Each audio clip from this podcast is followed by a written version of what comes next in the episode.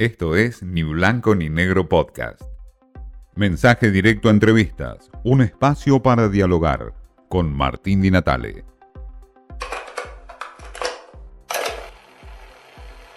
Muy bien, estamos con Diego Velar, eh, un hombre de la diplomacia, ex embajador en China, ex embajador en Estados Unidos, en la Unión Europea. La mirada de Velar siempre es muy interesante porque aparte es una mirada crítica, como tiene que ser en las relaciones internacionales. Bueno, Diego, lo primero que te pregunto es, ¿qué impacto va a tener o tiene inmediato la guerra Rusia-Ucrania para Latinoamérica, para la Argentina, básicamente? Mira, yo creo que tiene un impacto directo, porque si vemos hoy, la, agenda de las consecuencias de esta guerra tiene que ver con precios de la energía y de los alimentos y su impacto en inflación. O sea, sobra esto para implicar la directa eh, relevancia que esto tiene en, Argentina y desgraciadamente, como toda guerra, el impacto es negativo. Siempre hay algunos que, sueñan con impactos positivos o oportunismos, pero la realidad es que el impacto, desgraciadamente, es muy negativo, nos va a afectar por mucho tiempo, porque esto no es una, una guerra accidental, va a tener consecuencias eh, que se van a proyectar en el tiempo y que yo creo que si nosotros en vez de estar en la anécdota mirándonos al ombligo, estuviéramos entendiendo a la Argentina como parte de un dispositivo internacional, deberíamos estar haciendo toda una política para entender la reinserción de Argentina en función de estos datos. Diego, vos que eh, estuviste cuatro años en China como embajador, la pregunta que hoy se hacen muchos analistas es ¿por qué China no se está metiendo tan de lleno en esta guerra? ¿Por qué no está eh, fijando una alianza más sólida con Rusia en estos momentos y mira casi para un costado? Bueno, yo creo que el primer, el primer dato fundamental es Rusia no formó parte de ninguna manera de esta decisión de Putin, eh, que yo lo asocio más a Putin que a Rusia, ¿no? Pero, eh, pero, pero China no participó de esto, creo que esto genera eh, una alteración de una sociedad comercial que venía construyéndose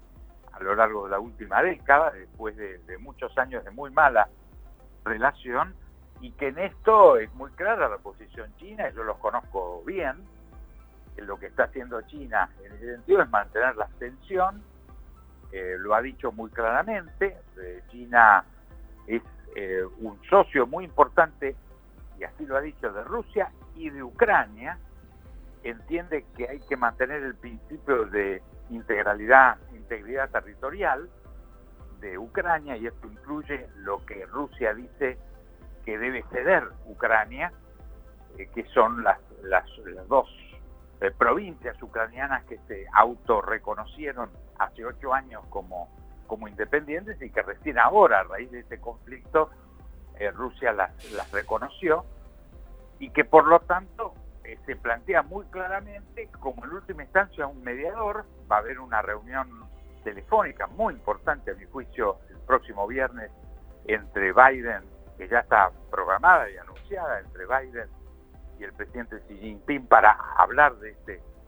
de este conflicto. Eh, y yo creo que, China desde ya va a ser un beneficiario, no porque lo haya producido, porque no ha habido ninguna especulación de, su parte en todo esto, sino porque de hecho la debilidad de la que, la que, va a cosechar Rusia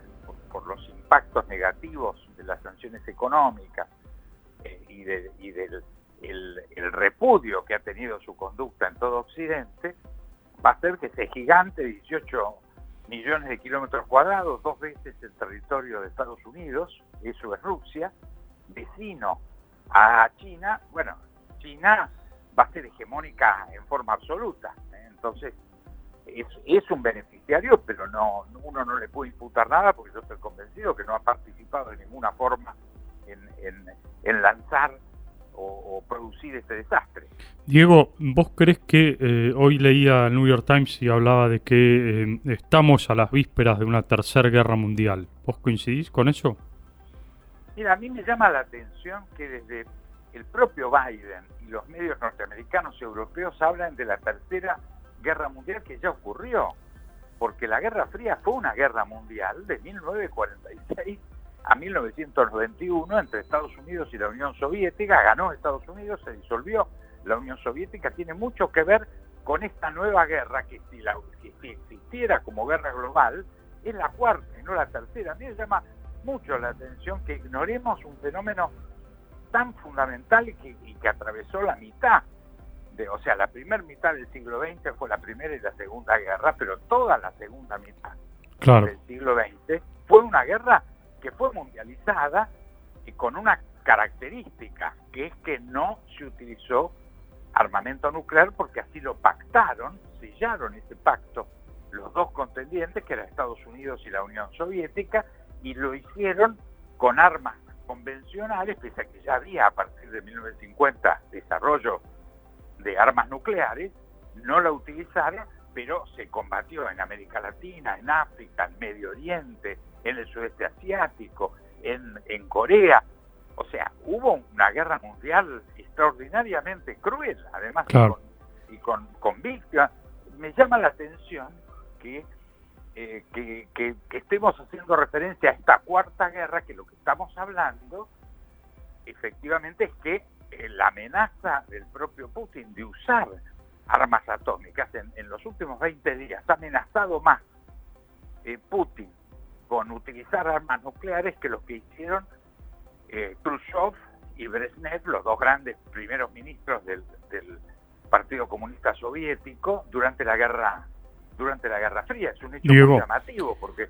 sí. Te hago la última pregunta. Em,